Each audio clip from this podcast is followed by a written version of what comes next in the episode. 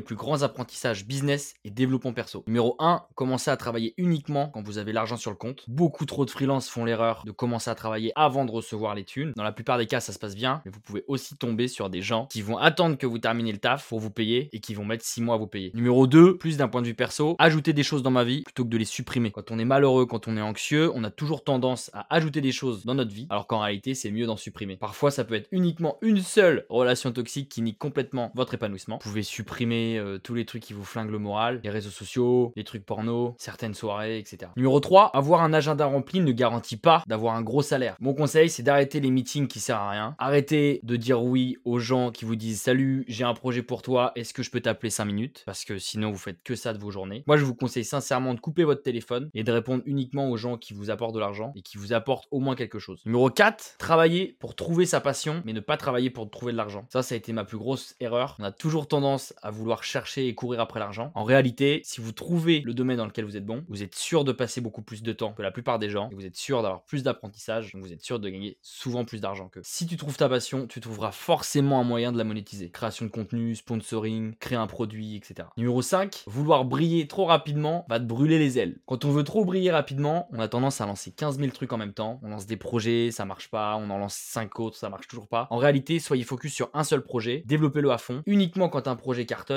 là vous pouvez passer au projet suivant et développer d'autres projets. Mais ne commencez pas à avoir 5 projets en même temps, ça marchera jamais. Numéro 6, une bonne publicité, c'est une publicité qu'on aimerait avoir dans notre feed. Je vois trop de gens qui font des promotions éclatées. Si vous voulez faire une bonne promotion, mettez-vous à la place des gens qui consomment du contenu et demandez-vous qu'est-ce que vous aimeriez voir. Et par pitié, évitez toutes ces accroches à la con d'étudiants fauchés à millionnaires en 6 mois. Numéro 7, commencez par demander des petites choses, puis progressez en demandant des concessions plus importantes. Ça, c'est une technique qu'on appelle la technique du pied dans la porte. En gros, notre cerveau a du mal à refuser une demande importante s'il en a déjà accepté des petites avant. Je vais pas vous mentir, c'est un peu un coup de pute, mais c'est un coup qui marche plutôt bien. Commencez petit à petit à demander des likes, commencez petit à petit à demander des commentaires, puis commencez petit à petit à demander un peu d'argent, etc. Je peux vous assurer que vous allez trouver de l'argent facilement. Numéro 8, stopper les tout doux à rallonge. Alors ça, c'est une, une, délicate spéciale aux meufs. Les meufs adorent avoir des tout doux à rallonge qui servent à rien. Commencez par travailler sur une seule tâche, c'est-à-dire couper du monde, sans téléphone, sans aucune distraction. Vous allez voir à quel point c'est ultra puissant. Si vous voulez vraiment être efficace et productif, commencez uniquement par être ultra focus. Arrêtez de faire plusieurs tâches en même temps. Arrêtez d'être sur Insta en même temps que vous bossiez. Parce qu'en fait, le cerveau humain a un problème de concentration et du coup, si vous faites d'autres choses en même temps, il va avoir extrêmement du mal à se concentrer sur la tâche que vous êtes en train de faire. Donc, ça va pas être du tout productif. Et au lieu de passer une tâche à faire en une demi-heure, vous allez passer une heure trente. Numéro 9, observez ce que les autres font et faites complètement l'inverse. Alors, je sais que ça, ça peut faire peur. Moi, j'ai eu de très belles découvertes en faisant complètement l'inverse de tout le monde. Évidemment, au début, vous passez forcément pour un con, mais parfois, on est obligé de passer par là pour gagner. Typiquement, si vous voyez que des gens faire des trends, quand vous faites l'inverse, vous surprenez les gens, vous faites quelque chose de différent, ça attire la curiosité. Et si votre travail est bien et a de la valeur pour les autres, là, les gens vont pouvoir cliquer, liker, commenter, acheter, etc. Numéro 10, et pas numéro bis.